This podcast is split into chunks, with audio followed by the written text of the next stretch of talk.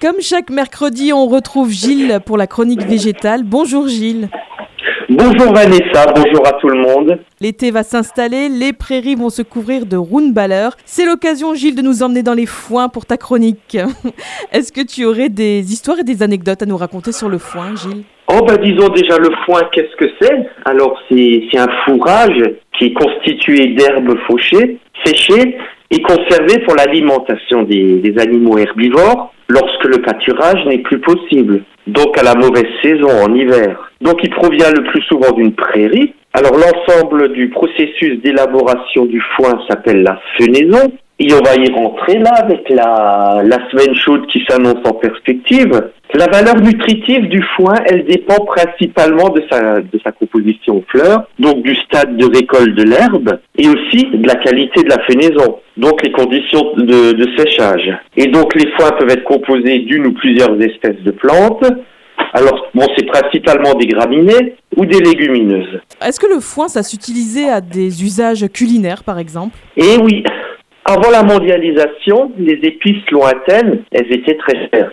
On utilisait alors des herbes aromatiques locales et même le foin. On l'utilisait pour masquer le goût des viandes faisandées et apporter un arôme. D'ailleurs, il y a, une recette qui existe qui est la recette du poulet au foin. C'est faire cuire du poulet dans, dans du foin. Et on s'est également rendu compte que le foin était un antiseptique naturel. Et donc, on a enroulé les viandes dedans pour maintenir un degré d'humidité suffisant. Donc, en fait, pour réduire la quantité d'eau, parce que c'est l'eau qui favorise la multiplication des microbes. Dans les campagnes, pour conserver la viande, on salait une vingtaine de jours cette viande avant de l'entreposer dans des caves recouvertes d'une couche de foin. Donc, toujours pour chasser l'humidité.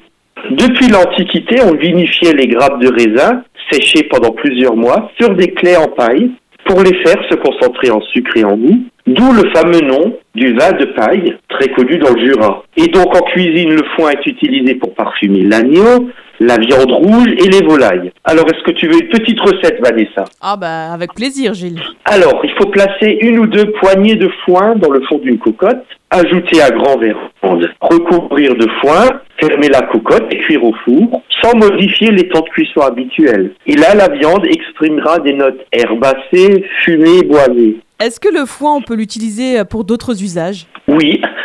Alors, en bain, le bain de foin, c'est une ancienne tradition sud-tyrolienne. Alors déjà, il y a 130 ans, les agriculteurs dormaient, après une fenaison laborieuse, sur des tas de foin et se réveillaient reposés et pleins d'énergie. Parce que le foin, par définition, c'est de l'herbe, mais aussi différentes plantes, comme de la camomille sauvage, de l'alchémie, etc.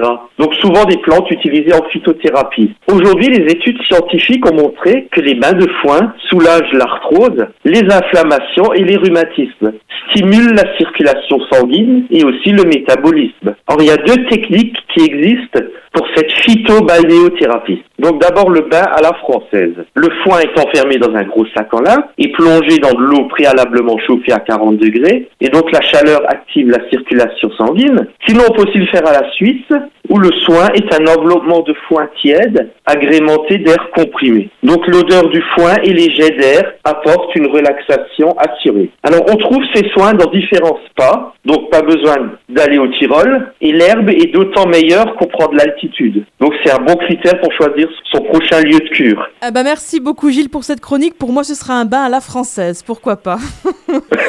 et on se retrouve évidemment la semaine prochaine. Merci Gilles. Avec plaisir.